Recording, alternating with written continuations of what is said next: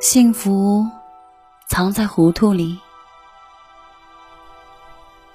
人生两件事：忙着清醒做事，闲着糊涂做人。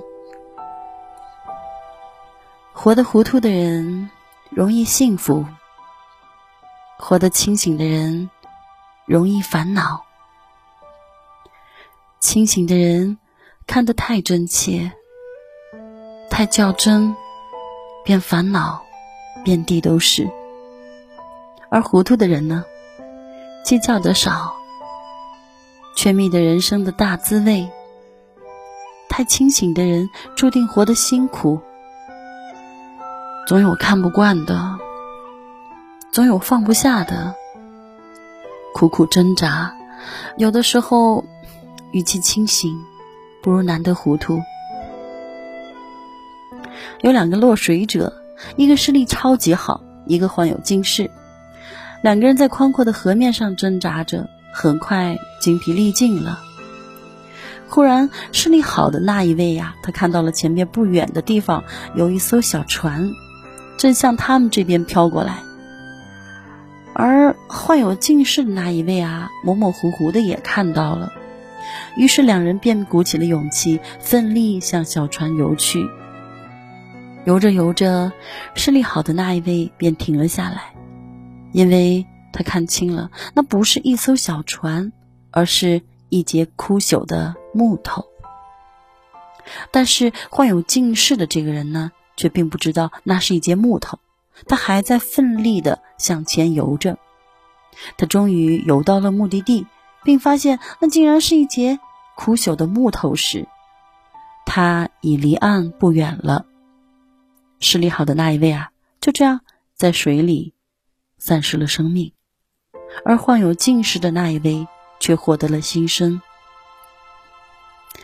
人吧，稀里糊涂的过着，糊里糊涂的活着，有时真的不太需要太明白。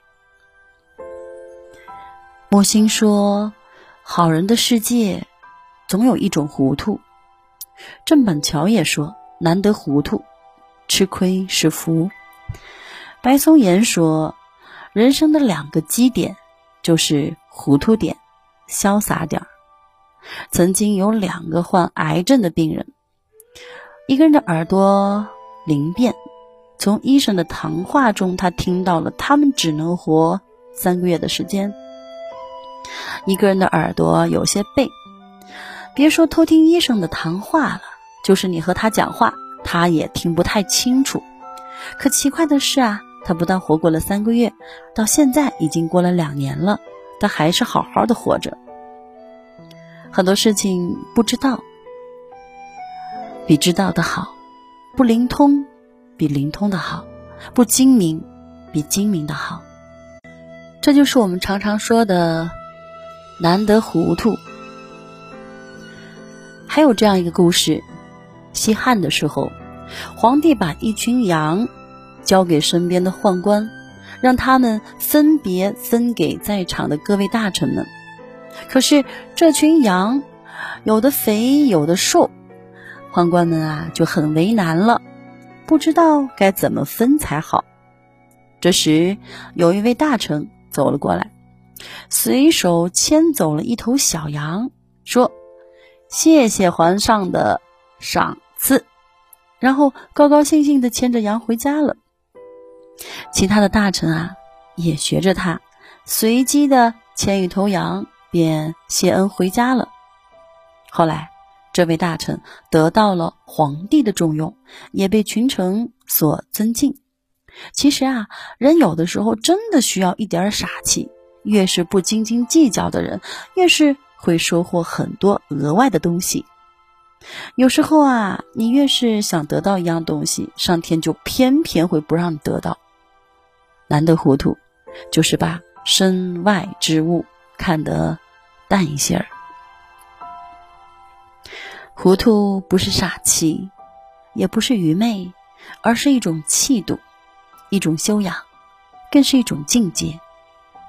孔子发现了糊涂，取名为中庸；老子发现了糊涂，取名为无为；庄子发现了糊涂，取名为逍遥；墨子发现了糊涂，取名为非攻；如来发现了糊涂，取名为忘我。对朋友糊涂一点儿，不计较付出。才能得到对别人糊涂一点儿，这样才能赢得信任；对爱人糊涂一点儿，给他自由，也给自己空间；对事情糊涂一点儿，桥到船头自然直。